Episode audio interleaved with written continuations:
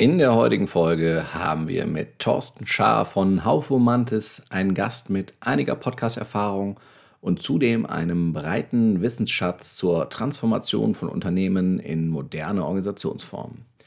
Wir sprechen mit ihm über die Ergebnisse der Studie The Next Normal. Diese befasst sich mit dem Umgang von Unternehmen mit der Corona-Krise und den langfristigen Auswirkungen auf die Arbeitswelt im deutschsprachigen Raum. Ich bin Achim Freier und wünsche dir viel Spaß beim Zuhören.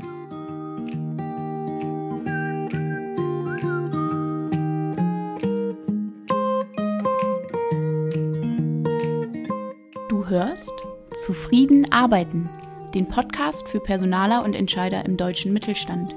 Wir unterstützen dich dabei, dein Unternehmen durch mehr Zufriedenheit am Arbeitsplatz nachhaltig erfolgreich zu machen. Hallo Thorsten, du bist Lead Enterprise Agility bei Haufe Umantis, bist Herausgeber und Co-Autor des Buches Fleet vom Unternehmen zur agilen Flotte, hast aktuell an einer Studie gearbeitet zum Thema The New Normal.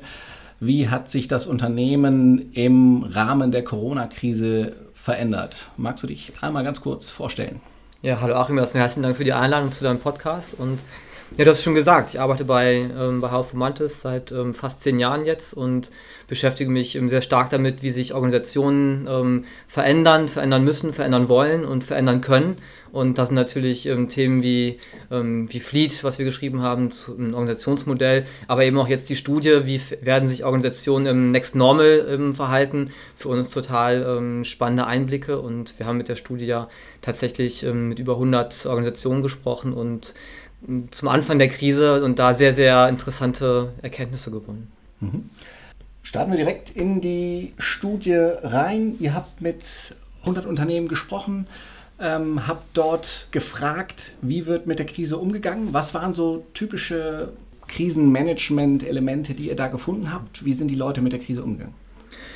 Ganz spannend war natürlich zuerst mal zu sehen, dass es für jedes Unternehmen eigentlich das erste Mal war, dass sie mit einer Pandemie konfrontiert waren. Und für normale Unternehmen ist es ja ganz gängig, dass man sich für gewisse Eskalationsszenarien einfach ähm, Krisenpläne zurechtlegt. Das heißt, man, man weiß eigentlich, wie man agieren muss, wenn zum Beispiel ein Feuer ausbricht. Ja, da gibt es da gibt's Pläne, da gibt es Anweisungen für und alle wissen eigentlich, wie sie sich zu verhalten haben. Und das war bei der Pandemie natürlich ähm, anders. Das war für all das erste Mal. Ich glaube, wir haben kein Unternehmen gesprochen, das einen ähm, Pandemie-Krisenplan in der Schublade hatte.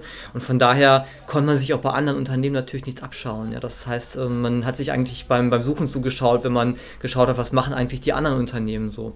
Und das, was aber schon viele Unternehmen dann als allererstes gemacht haben, und äh, das haben wir auch schön in dem Interview mit ähm, Herrn Seiler von der Deutschen Bahn gesehen, war halt Krisenstäbe einzuberufen. Ja. Und das war in der Zeit ähm, Ende Februar bis, äh, bis Mitte März, wo dann eigentlich jedem klar war, dass das wird jetzt ein großes Ding und das wird nicht an uns vorbeihuschen.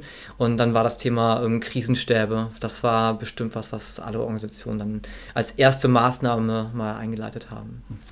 Du hast gerade von der Deutschen Bahn gesprochen. Ähm, welche Organisationen habt ihr da berücksichtigt? Waren das ausschließlich Konzerne oder habt ihr die komplette Bandbreite äh, euch angeschaut? Genau, also wir haben ähm, in deutschsprachigen Unternehmen, das heißt ähm, primär natürlich Deutschland, aber auch teilweise Österreich und in der Schweiz ähm, gesprochen, mit Unternehmen ganz unterschiedlicher Größenordnungen. Wir hatten natürlich ähm, mit der Deutschen Bahn sehr, sehr groß dabei, aber wir hatten auch durchaus Unternehmen dabei, die einfach 2000 Mitarbeiter groß waren und die aber auch auf die Krise reagieren mussten. Habt ihr da größere Unterschiede gesehen, wie die Unternehmen damit umgehen? Also waren Großunternehmen, Konzerne unter Umständen besser vorbereitet auf die Krise? Oder kann man das nicht sagen? Das kann man nicht sagen. Ich glaube, es waren immer verschiedene Spannungsfelder, die ähm, stärker ähm, beleuchtet worden sind oder weniger stark. Und ähm, jetzt, wenn man sich auf kleine Organisationen ähm, sich anschaut, ist es natürlich so, dass die Themen, wo werden dezentrale Entscheidungen getroffen, wo werden zentrale Entscheidungen getroffen, das ist natürlich nicht, nicht ganz so ausgeprägt wie ähm, bei der Deutschen Bahn, die ein sehr, sehr großer Konzern ist, wo die Zentralität auch was ganz anderes bedeutet, natürlich als in einem 2000-Mann-Unternehmen. Und ähm, von daher würde ich sagen, es waren ähm, vergleichbare Raster, die wir gefunden haben mit, mit unterschiedlichen Schwerpunkten. Hm. Mit dem Titel The Next Normal deutet er so ein bisschen an, dass das, was sich verändert hat im, im Laufe der Krise, dass das nachhaltige Wirkung hat. ein kleines Beispiel von, von unserer Seite. Ganz zu Beginn der Krise haben wir mit einem äh, Kunden gesprochen, da hat die Geschäftsführung gesagt, ja, die können jetzt alle ins Homeoffice, aber wir überlegen uns gerade schon mal, wie wir das nachher verargumentieren, wenn sie wieder zurück müssen. Ihr geht von einer nachhaltigen Veränderung aus? Ja, also wir müssen natürlich sagen, wir haben die Interviews ähm, geführt, ich äh, würde sagen im Schwerpunkt im April diesen Jahres. Und da war die Krise natürlich noch sehr, sehr allgegenwärtig, äh, inklusive Lockdown. Ähm, alle Mitarbeiter wurden mehr oder weniger nach Hause geschickt oder es wurden nur die systemkritischen Mitarbeiter dann auch am Firmenstandort behalten. Man hat aber schon in den Gesprächen gemerkt, dass äh, für alle sehr, sehr früh klar war, dass sich äh, was verändern wird und dass Veränderungsprozesse, die auch in Gang ähm, gebracht äh, werden sollten oder vielleicht auch schon in Gang waren, dass die beschleunigt worden sind. Und das, was du jetzt angesprochen hast, das Thema Homeoffice, ich glaube, das ist das, was auch allen am präsentesten einfach war und bis heute, glaube ich, auch noch präsent ist, dass äh, das irgendwie eine gravierende Veränderung ähm, darstellt. Und ich bin ja auch viel mit Kunden im Kontakt und ich merke jetzt schon, dass es was total unnatürlich ist, auf einmal ist, wenn man sagt, ja, sollen wir denn vorbeikommen, weil man einfach gemerkt hat, naja, also für, für 90 Minuten Gespräch kann man sich auch gut über Teams oder ähm, ja, an andere Plattformen dann eben verabreden und miteinander austauschen. Und es hat schon fast äh, eine vergleichbare Qualität, ja. Ihr habt insgesamt elf Spannungsfelder ausgemacht, mhm. die ihr vier übergeordneten Themenfeldern genau. zuordnet, ähm, vier Fragestellungen die erste Fragestellung, die ihr da betrachtet habt, ist, wie stellt man sich auf im, im Rahmen einer Krise oder wie wird ein, eine Organisation in Zukunft aufgestellt sein? Was sind da auch Erkenntnisse? Ja, das sind ähm, Erkenntnisse, die sehr stark in diesem Bereich zum Beispiel reingehen, ähm, Dezentralität versus Zentralität. Ja, also was, was sind eigentlich, wir würden jetzt sagen, im, in der, im organisationalen Umfeld, äh, was ist das Betriebssystem der Firma, wie will man sich aufstellen? Und das war natürlich das Spannungsfeld, was wir da zum Beispiel festgestellt haben, ist, dass auf der einen Seite äh, mussten sehr, sehr dezentral Entscheidungen getroffen werden. Also wenn du jetzt im Handel bist, dann musste teilweise in einem ähm, Geschäft ähm, vielleicht auf die lokalen Anforderungen ähm, des Landes reagiert werden. Auf der anderen Seite hast du natürlich ähm, in der Konzernzentrale einen Krisenstab, der zentral einfach gewisse ähm, Unternehmensstandards ähm, hervorbringen möchte. Und das sind natürlich Themen, wenn du normalerweise eine Organisation hast, die es gewohnt ist, sehr, sehr zentral zu entscheiden entscheiden oder eben sehr, sehr dezentral zu entscheiden, dann ist für uns jetzt die spannende Frage, wie wird sich dieses Spannungsfeld denn ähm, nach, dem, nach der Krise, also im Next Normal, dann eben auflösen. Und da sehen wir halt schon, dass es da gewisse ähm, Verschiebungen geben kann und ähm, dass die natürlich dann auch jetzt ähm, neu ausgefochten werden müssen in der Organisation. Das heißt, wenn ich jetzt ähm, Dezentralität mehr zugelassen habe als vor der Krise, wie kann ich diese Dezentralität denn jetzt wieder verargumentieren, wie sie wieder wegnehmen?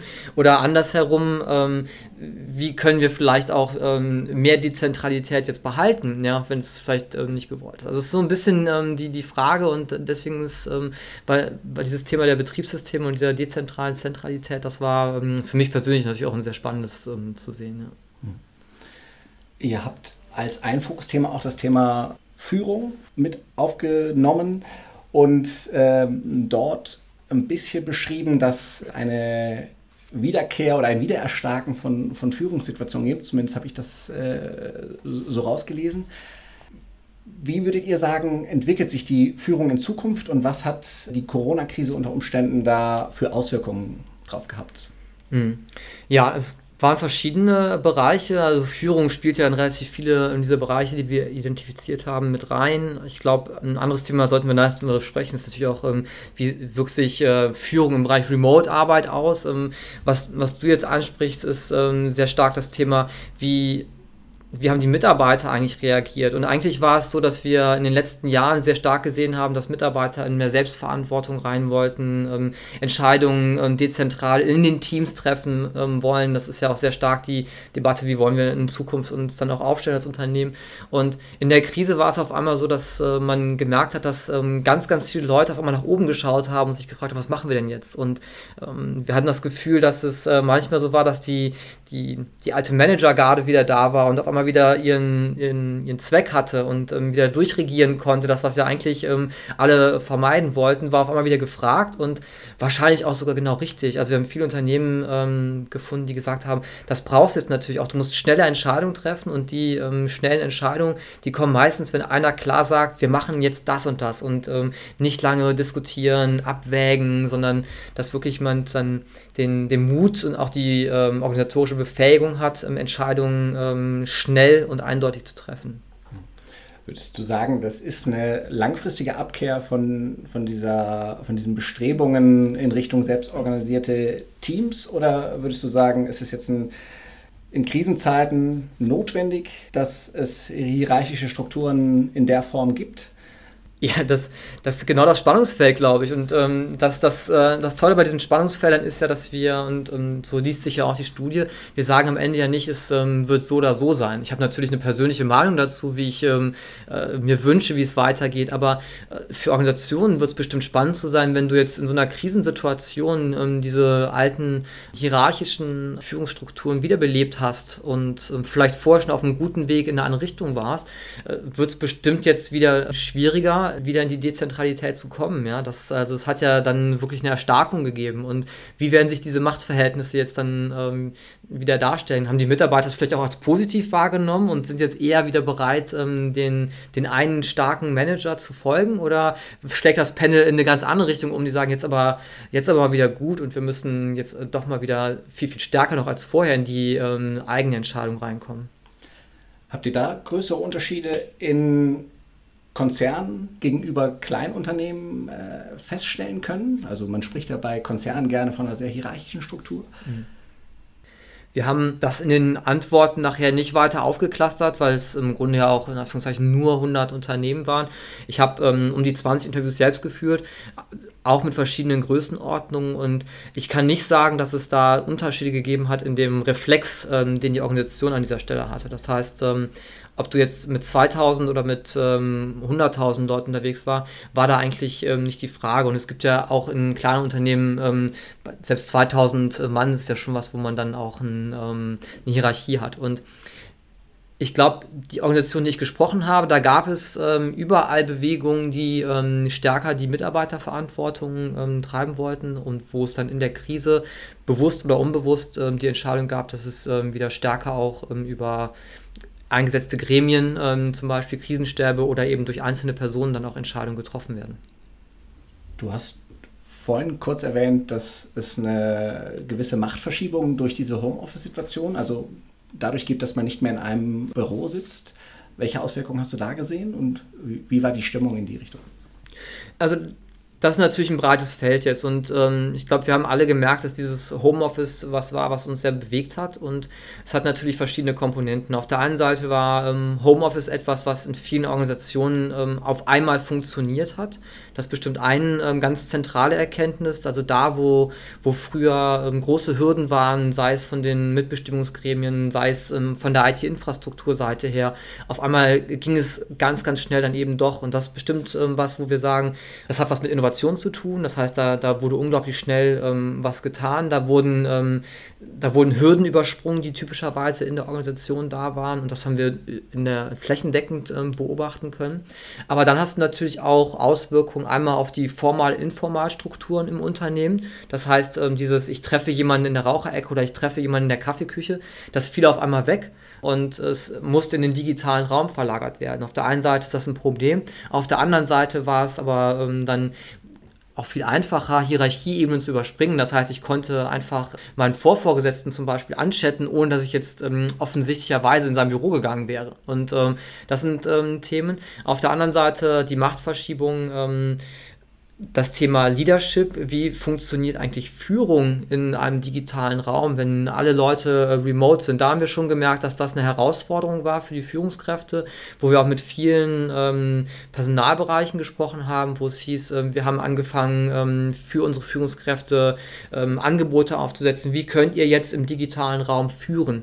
Das heißt, ähm, dass man sich eben in ähm, Dailies reinstellt. Manche kannten das noch nicht. Ähm, was ist ein Daily Meeting? Geh morgens ins Stand-up, mach einen, äh, mach einen Coffee Corner virtuell mit deinem Team, um einfach da dran zu bleiben und äh, dieses erstmal Remote-Führen dann eben auch schnell erlernbar zu machen. Ja, solche Programme wurden dann auch in den Organisationen relativ schnell aufgesetzt. Bei der dritten Fragestellung beschäftigt ihr euch mit den äh, Spannungsfeldern Innovation, Geschäftsfelder, Ökosysteme.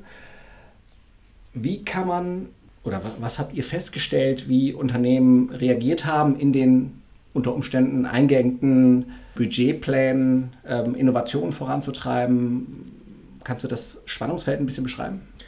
Ja, ich glaube, das Hauptspannungsfeld an der Stelle ist natürlich, ähm, also das geht darum, wie können wir Werte schaffen, auch zukünftig Werte schaffen. Und ich glaube, was wir schon an einigen Gesprächen festgestellt haben, ist, dass diese offensichtlichen Innovationsinitiativen, wo es darum ging, ähm, ganz frische Sachen zu machen, dass da relativ ähm, schnell auch zumindest mal die Kostenbrille stärker draufgesetzt worden ist. Ich würde gar nicht sagen, dass flächendeckend alles sofort gestoppt worden ist, aber es wurde relativ schnell in diesen Innovationsbereichen geschaut, können wir Kosten einsparen? Ist das alles notwendig, was wir da tun? Und wie viel davon wollen wir uns zukünftig noch leisten? Das war bestimmt das eine. Auf der anderen Seite sehr, sehr stark der Fokus aufs Bestandsgeschäft, zu sagen, wir müssen jetzt äh, den Kern unseres Unternehmens ähm, stärken und da dann aber wieder auch Innovation natürlich vorantreiben. Und das ist dieses Spannungsfeld. Auf der einen Seite ähm, wirklich diese offensichtlichen Innovationen ähm, viel, viel stärker und genauer ähm, betrachten, vielleicht auch abschneiden. Ähm, und auf der anderen Seite dann äh, die Innovation im Bestandsgeschäft aber sehr, sehr stark zu treiben und dann aber bloß nicht Innovation zu nennen, sondern ähm, Bestandsgeschäft oder wir machen jetzt ähm, Sustaining Innovation. Das sind dann so, so Themen, die, die dann doch sehr, sehr gut funktionieren und wo wir auch viele Organisationen gesehen haben, die sich dann auf die dieser Art und Weise dann natürlich doch wieder Innovationen ähm, reingeholt haben. Und das ist, glaube ich, auch sehr hilfreich. Also das war für die Organisation sehr, sehr hilfreich. Und ich glaube, für das Next Normal ist jetzt natürlich auch zu schauen, war das ein sinnvoller ähm, Weg? Also hat man da vielleicht also die richtigen Entscheidungen jetzt getroffen im Bereich der, der neuen Innovationen? Ja, also hat man vielleicht einfach die die Auswahlprozesse beschleunigt. Es geht bei Innovation ja erstmal darum, ähm, eine Breite zu schaffen an Möglichkeiten, wie man innovieren kann. Und dann muss ja ein Selektionsprozess entstehen und hinten heraus dann ein Stabilisierungsprozess, wo man dann das Produkt wirklich in den Markt bringt. Und äh, ich kann mir schon vorstellen, auch aus den Gesprächen heraus, dass die ähm, Selektionsprozesse mit einem Kostenblick ähm, durchgeführt worden sind und dass aber jetzt doch auch weiter Innovationen betrieben worden sind. Also ich habe da zum Beispiel mit Fissmann ähm, sehr, sehr ähm, tolle Gespräche gehabt, die ja dann auch ähm, gesagt haben, sie wollen jetzt auch in diesen Beatmungsbereich reingehen, die aber auch viele andere Innovationsprojekte dann einfach weitergefahren sind. Und ähm, ich glaube, das ist äh, ja so ein bisschen dieses Spannungsfeld im Bereich der, der Innovation gewesen. Ja. Vielleicht machen wir jetzt kurz den, den Rückblick zum Fleet-Modell, äh, weil das ja eigentlich recht gut, äh, recht gut zusammenpasst. Bei kleinen Startup-Bestrebungen innerhalb der Organisation sind das Punkte, wo dann tatsächlich auch mit der Kostenbrille plötzlich genauer drauf geschaut wurde, die dann unter Umständen gestoppt wurden, die vorher, die vorher schon auf dem Weg waren, vielleicht, um, um die die Metapher aus dem Buch zu verwenden, sich in Richtung agile Flotte zu bewegen?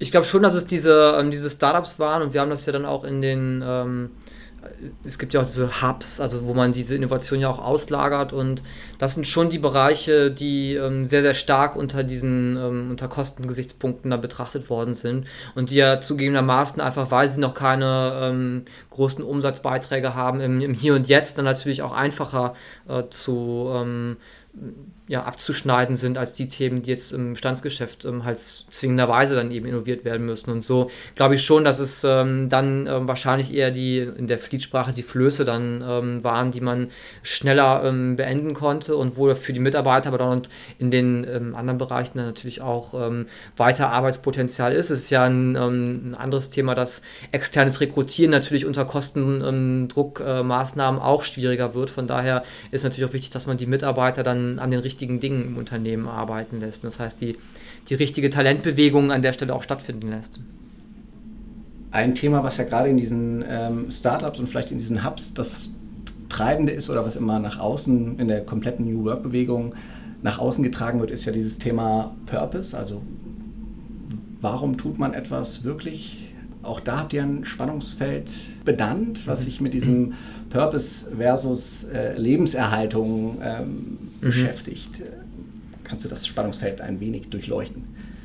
Ich weiß gar nicht mehr genau, wie der Titel ähm, von der These hieß, aber ähm, es war natürlich ähm, diese, die Purpose-Debatte hat uns in den letzten Jahren sehr stark, ähm, zumindest jetzt in unserer Filterblase, in der wir immer so ein bisschen ja sind mit unseren Organisationsthemen, sehr, sehr stark begleitet, dass sich Unternehmen halt Gedanken machen über ihren Purpose, was ist der Purpose des Unternehmens und eigentlich sollte der ja jedem klar sein, damit man auch äh, mit äh, dem richtigen Wertvorstellungen zur Arbeit kommt.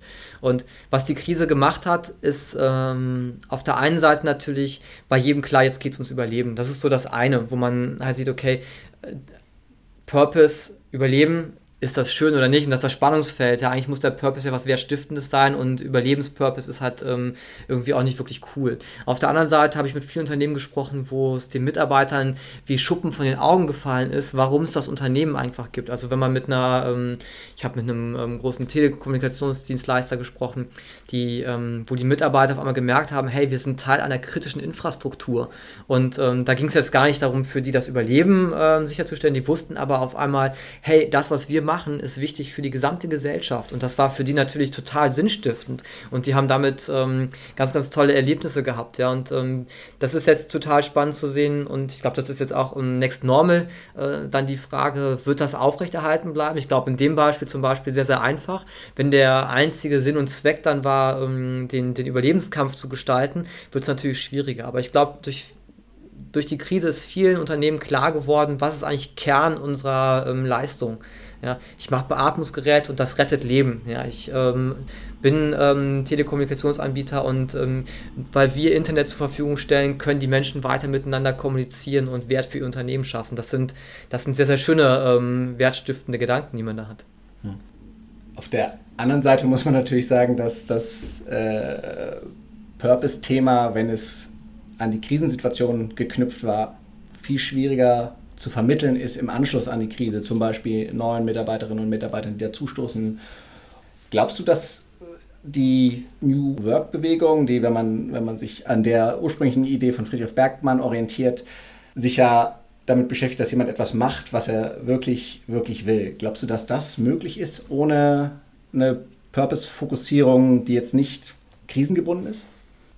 Ich glaube, ähm, die Unternehmen sind gut beraten, ähm, natürlich auch nach der Krise zu schauen, was, was jetzt bleibt jetzt davon hängen. Also wie gesagt, das Beispiel von dem Telekommunikationsanbieter, ähm, das Bild zu haben, wir sind ähm, kritische Infrastruktur, ist, glaube ich, ähm, was, das kann man unglaublich gut vermitteln und ähm, da können Mitarbeiter auch ähm, im Sinne von äh, Friedhof dann ihren, ihren Wertbeitrag finden und auch sinnstiftend zur Arbeit kommen ich glaube, andere Unternehmen werden sich die Frage natürlich schon stellen müssen. Ja, also wir waren nicht systemkritisch ähm, und vielleicht gibt es uns auch nicht mehr. Also ich glaube, ähm, viel hat natürlich die Krise jetzt auch beschleunigt. Ja, also wenn ich jetzt ähm, auf den Einzelhandel, den stationären Einzelhandel schaue, ähm, merken wir natürlich jetzt alle in den Innenstädten, dass es ähm, da wahrscheinlich schon länger die Frage war, was ist denn jetzt eigentlich ähm, sinnstiftend ähm, da zu sein? Und wir merken jetzt, dass es eigentlich einen sehr, sehr starken strukturellen Wandel auch gibt. Und für ähm, solche Unternehmen ist natürlich die Frage, was kann das, äh, was kann unser Purpose in Zukunft sein, wenn wir jetzt die Veränderungen auch alle feststellen?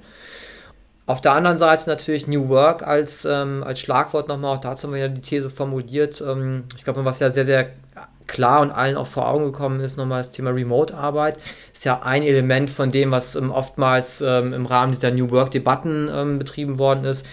Ich glaube, Bergmann hatte das gar nicht so stark auf dem Schirm, aber ähm, wenn wir uns in der New Work-Blasen mal umschauen, dann hat man ja schon sehr, sehr stark immer das gehabt, ja, so Homeoffice, arbeiten wo und wann ich will und wie ich will und ich glaube einfach, dass äh, es jetzt erstmal ein klar geworden ist, ähm, Remote-Arbeit kann funktionieren und ähm, aber alle noch festgestellt, jetzt allein im Homeoffice zu sitzen ist äh, nicht New Work und allein im Homeoffice zu sitzen ist auch nicht unbedingt immer cool, ja, sondern äh, man hat gemerkt, das hat auch Nachteile, ähm, da sind vielleicht die Kinder, ähm, da ist vielleicht ähm, die Frage, ähm, gehe ich jetzt doch bügeln oder gehe ich jetzt an den Arbeitsplatz, ja, also da hört man ja schon die wildesten Geschichten und Deswegen, ich glaube, wir müssen ähm, diesen ganzen, wir müssen uns New Work jetzt nochmal nach der, nach der Krise genau anschauen, was bleibt hängen und äh, was ist dann im neuen Normal oder im nächsten Normal einfach ähm, dann auch wirklich da. Remote, ja, alles klar, wird es geben. Wir merken gerade so bei den Befragungen und Interviews, die wir führen, dass es sich so einpendelt, dass die meisten Mitarbeiter sagen, naja, so zwei bis drei Tage die Woche würde ich schon gerne ins Office kommen. Ja, aber so zwei, drei Tage eben auch nicht. Ja, und äh, da wird man halt sehen müssen, wie, wie pendelt sich das dann auch wieder ein. Würdest du sagen, das hat langfristige Auswirkungen auf die Art, wie auch Büros gestaltet sein werden? Unter, unter den eben beschriebenen Umständen ist es ja im Zweifel nicht mehr notwendig, dass äh, alle Personen Einzelbüros haben und überhaupt einen festen Arbeitsplatz ähm, Unbedingt. Also das ähm, haben wir auch jetzt in den ersten Gesprächen schon gehört, wo sich wirklich schon aktiv Gedanken darum gemacht wird, was, ähm, äh, was machen wir mit den, mit den Assets, ähm, gemietet oder gekauft, ähm, wie werden wir die weiter verarbeiten, was, ähm, was bieten wir eigentlich für Flächen an, weil ähm, jetzt schon klar ist, es wird nicht mehr so werden, dass die Mitarbeiter einfach ähm, montags bis freitags ins Office kommen. Und da werden, ähm, da werden Leerstände sein und da wird, äh, da wird bestimmt eine Frage sein, wie werden wir die Infrastruktur, die jetzt einfach nur mal da ist, äh, wie werden wir die nutzen? Und ähm, das ich glaube, da gibt es keine abschließenden Antworten Stand heute, aber das wird ein, da wird es einen sehr, sehr großen strukturellen Wandel geben, wenn du mich fragst. Diese Homeoffice-Option betrifft ja hauptsächlich, ich sag mal, Wissensarbeiter. Was ist der Vorteil oder was sind die Auswirkungen, die unter Umständen vielleicht auch ein Fabrikmitarbeiter, ein Produktionsmitarbeiter oder Produktionsmitarbeiterin zu spüren bekommt? Gut, an der Stelle natürlich, wie du richtigerweise sagst, ähm, wenig. Ja, also ich glaube, die, ähm, die Mitarbeiter, die wirklich ähm, am am Floor gearbeitet haben, ähm, sei es in den Geschäften, sei es an den Bändern, die weiter betrieben worden sind. Ich glaube, die haben, glaube ich, am allerstärksten gespürt, was diese Ausprägungen der Krise jetzt im Unternehmen waren.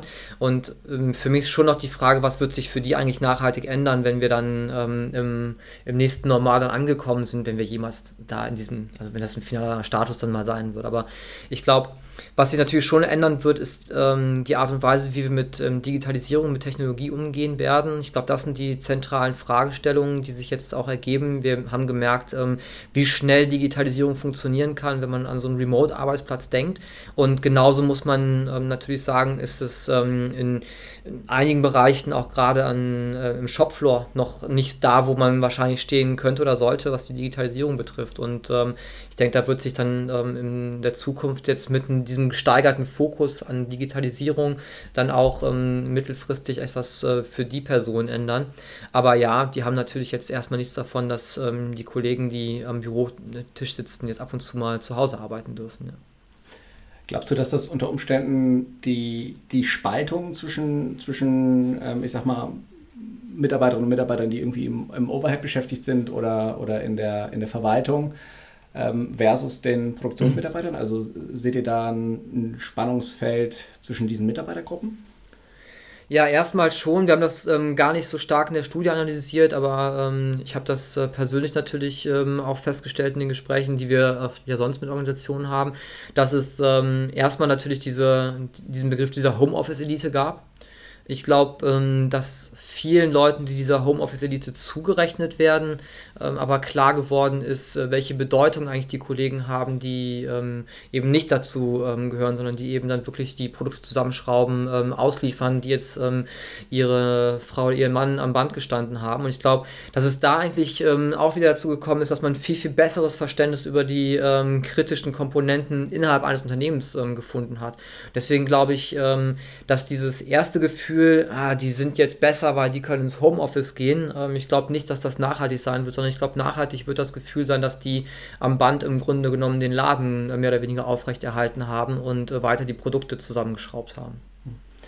Also äh, würdest du sagen, dass das Thema Wertschätzung eher einen, einen positiven Schub bekommen hat durch die New Normal-Situation? Auf jeden Fall und zwar über die Bank hinaus. Also ich glaube, ähm, das betrifft nicht nur die Leute, die im Shopfloor arbeiten, sondern ich glaube auch, dass ähm, die Führungskräfte nochmal festgestellt haben, was die Personalabteilung eigentlich leistet, wenn die innerhalb von zwei Wochen ähm, ganze Rahmenprogramme für ähm, digitales und Remote-Führen bereitstellen.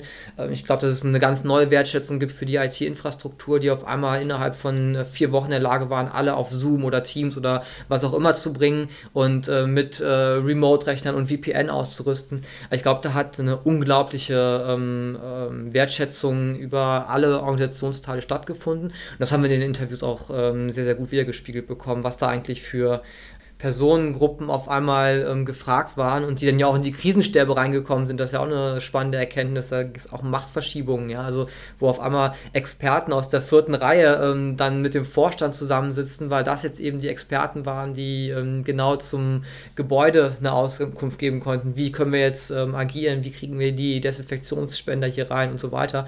Ähm, da hat eine unglaubliche Steigerung ähm, der gegenseitigen Wertschätzung stattgefunden, ja. Du hast vorhin gesagt, dass Kommunikation über Hierarchiegrenzen hinweg einfacher wird durch die äh, digitale Situation. An vielen Stellen, wenn man sich nicht mehr im Büro begegnet, wird das Ganze aber ja wahrscheinlich auch leiden, weil man eben den Mitarbeiter, die Mitarbeiterin aus einer anderen Abteilung nicht mehr trifft und unter Umständen auch kein Coffee Corner auf digitaler Ebene äh, eingerichtet wird, der abteilungsübergreifend ist. Habt ihr eine Idee entwickeln können, was erfolgreich ist, um eine, eine vermehrte Silobildung durch eben die digitale Situation zu verhindern? Ja, spannend war, also ich glaube, ein Zitat war, jetzt, ähm, jetzt neu anzufangen muss der Horror sein, hat ein Gesprächspartner ähm, gesagt. Ähm, spannenderweise hat es funktioniert. Also wir haben mit Unternehmen gesprochen, die haben wirklich ähm, Einstellungen gemacht, die rein auf ähm, digitalen Gesprächsverläufen, ohne die Person jemals gekannt zu haben, funktioniert haben. Ich habe selbst einen Kollegen, der hat ähm, am 1. März angefangen, der war zwei Wochen im Office, bevor wir alle ins Homeoffice sind. Der ist auch super durch die ähm, Probezeit gekommen, ist jetzt bei uns fest angestellt ich, wir haben erlebt, dass es in den ähm, digitalen Bereichen sehr wohl die Möglichkeit gibt, sich zu vernetzen und dass die alten Netzwerke dann schon auch funktionieren und dass man dann halt gegenseitig in die, in die Chatrooms eingeladen wird. Ähm, ich glaube, die, die Leute wissen aber, dass das äh, was anderes ist, was zu schreiben, als was ähm, zu sagen und ähm, das ist natürlich dann so ein bisschen dieses Element des, ähm, des schnellen, leichten Austausches. Ähm, das geht natürlich ein Stück weit verloren, aber die, die Bildung dieser, dieser Gruppen, dieser Peers, die sich austauschen, das hat schon ähm, stattgefunden, was wir aus den Interviews raushören. Wie sich das jetzt ähm, langfristig durchsetzen wird, müssen wir schauen. Also ich glaube, es wird eine Rückkehr ja ins Office geben. Das merken wir auch bei uns. Auch bei euch ist ja relativ viel heute los. Ähm, und das die Mitarbeiter brauchen das, glaube ich, auch. Und ähm, deswegen, ich glaube, es wird eine gute Mischung geben aus ähm, Chatgruppen, wo sich Leute austauschen und dann irgendwann auch wieder diesen Austausch dieser ähm, in der Kaffee, Kaffee-Ecke. Ja, das war, glaube ich, ein sehr am Anfang der Krise war das natürlich was, was den Leuten ganz offensichtlich relativ schnell auch gefehlt hat. Aber das ist auch was, was relativ schnell jetzt wiederkommt. Wenn du dir die aktuelle Situation anschaust, mit den Erfahrungen, die du jetzt aus den Gesprächen mitgenommen hast, was wären so Kernempfehlungen, die du Organisationen mit auf den Weg geben würdest?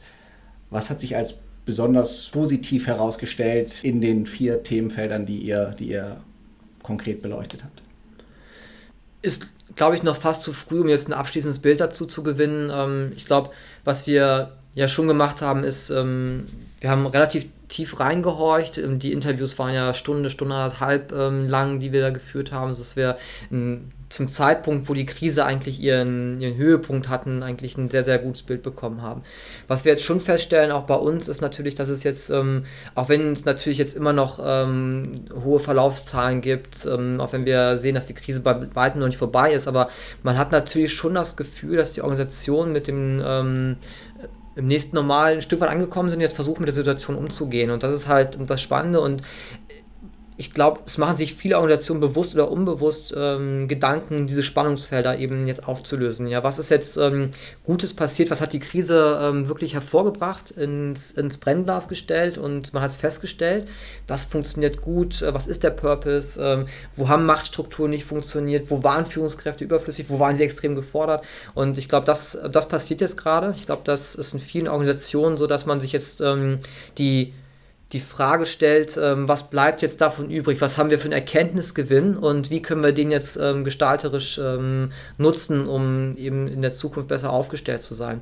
Und ich ähm, habe da noch ähm, keine letzte These. Ich habe natürlich Ideen, wie ich eine Organisation aufbauen würde, aber ich glaube, das muss auch jede Organisation für sich am Ende natürlich dann herausfinden, was jetzt ähm, der richtige Weg ist. Aber ich glaube, ähm, wir haben jetzt heute auch viele ähm, Themen schon angerissen, wo man schon merkt, in, in welchen Spannungsfeldern die Organisationen ähm, stecken und ähm, wo es auch klar wird, dass das natürlich jetzt noch kein abschließender Prozess ist. Ja, aber ja, also wenn du was, was sind die Hauptthemen? Ich würde sagen, die, die Betriebssystemfrage, die Machtfrage, also was bleibt von diesen ähm, verschobenen Machtverhältnissen übrig? Und natürlich die Frage ähm, von, von Purpose und New Work, ähm, was, was bleibt da jetzt dann hängen und ähm, wie stark müssen wir eigentlich noch gestalterisch tätig werden und was ist eigentlich jetzt ähm, durch die Krise einfach ähm, schon normal geworden wir können uns jetzt eigentlich den richtigen Fragen widmen, die Friedhof Bergmann auch beschäftigen. Ja. Würdest du sagen, das ist ein gesteuerter Prozess oder passiert das gerade automatisch einfach in den, in den Organisationen? Tja, das ist eine gute Frage. Da müssten wir wahrscheinlich jetzt auch nochmal in die Organisation reingucken. Ich glaube, das ähm, wird sich wahrscheinlich ähm, mal so, mal so darstellen. Ich glaube, äh, einige Organisationslenker haben äh, das jetzt als Chance begriffen und gestalten jetzt aktiv innerhalb dieser Spannungsfelder die Zukunft. Und bei anderen ist es, glaube ich, eher was, was ähm, vielleicht gestaltet wird, weil die Mitarbeiter ähm, gestalten. Und vielleicht ist das ja auch schon dann der erste Weg, ähm, wenn Mitarbeiter anfangen, diese Spannungsfelder für sich zu gestalten, dass man schon automatisch in der stärkeren ähm, Selbstbestimmung der Mitarbeiter gelandet ist. Vielleicht ist das sogar ganz gut, aber ähm, ich glaube nicht, dass jetzt alle gesagt haben, hey, jetzt ähm, widmen wir uns bei diesen elf Spannungsfeldern, sondern da gibt es, glaube ich, bei vielen Firmen gerade ganz, immer noch ganz essentielle ähm, Themen, die vordergründiger sind. Abschließend die Frage, wenn du jetzt ein bisschen einen Blick in die Zukunft wagst, was sind aus deiner Sicht die größten Herausforderungen, die in den nächsten Monaten auf die Organisation vielleicht im Umgang mit der Krise, vielleicht aber auch mit den Folgen der Krise ähm, beschäftigen wird? Ja, ich glaube, das Thema Innovation ist was, was mich ähm, sehr treibt. Das heißt, wir haben jetzt ähm, eben noch darüber gesprochen, ähm, die Selektionsprozesse sind ähm, vielleicht sehr, sehr schnell ähm, erfolgt und es wurden Innovationsinitiativen in den Firmen vielleicht auch ähm, dann aus Kostengründen oder anderweitigen Gründen dann beendet. Ich glaube, Organisationen müssen sich schon die Frage stellen, wie können wir nachhaltig ähm, über den, die Innovation im Bestandsgeschäft hinaus innovieren und welche Struktur brauchen wir, um dahin zu kommen. Und äh, das wird dann auch die, ich sag mal, langfristige Frage sein, die wir uns in eigentlich Deutschland stellen müssen, vielleicht sogar in Europa. Ja, was heißt, wie können wir einen ähm, innovativen Gegenpol zu dem aufbauen, was ähm, in den USA oder in China ähm, passiert? Das ist so ein Thema, was, was mich schon ähm, treibt. Das war auch schon vor der Krise ähm, allgegenwärtig. Ich glaube, ähm, jetzt aus der Krise heraus müssen wir ähm, uns die Frage stellen, was können wir tun, um jetzt mit äh, wirklich den richtigen Innovationen zu agieren. Und da hängt für mich sehr, sehr stark ein organisatorisches Thema zusammen und das ist die Frage, wie bekommen wir die Mitarbeiter in, in den Organisationen ähm, in Konstellationen zusammen, ähm, dass sie ähm, neue Themen auch treiben können. Das heißt, äh, wir sehen ja nach wie vor in vielen Organisationen ähm, Silos, ähm, wo die, diese cross-divisionale Zusammenarbeit noch nicht funktioniert. Ich glaube, ähm, das wird ein Thema sein, was Organisationen beschäftigt. Wie werden wir in der Firma mobiler? Wie können wir Mitarbeiter ähm, schneller von A nach B ähm, bewegen, damit sie an der richtigen Zeit an den richtigen Themen arbeiten? Ich glaube, das sind so, so zwei wichtige Themen, die ich aus einer organisationalen Perspektive ähm, für mich sehe und wo ich mir auch wünsche, dass die Unternehmen sich diese Frage jetzt schnellstens wieder stellen, wenn dann halt die wichtigen Fragen zum Geschäftserhalt dann beantwortet sind das war aus meiner Sicht ein tolles Schlusswort. Vielen Dank, Thorsten, für diesen intensiven Einblick in die Studie The Next Normal. Herzlichen Dank für die Einladung und ähm, noch einen schönen Abend. Danke. Das war Zufrieden arbeiten. Wenn dir der Podcast gefallen hat, freuen wir uns sehr über eine 5-Sterne-Bewertung. Darüber hinaus sind wir offen für Kritik, Kommentare und Anregungen. Schick uns hierzu doch einfach eine Mail an podcast.consulimus.de. Am meisten aber freuen wir uns über eine persönliche Weiterempfehlung und wenn du auch bei der nächsten Folge wieder einschaltest.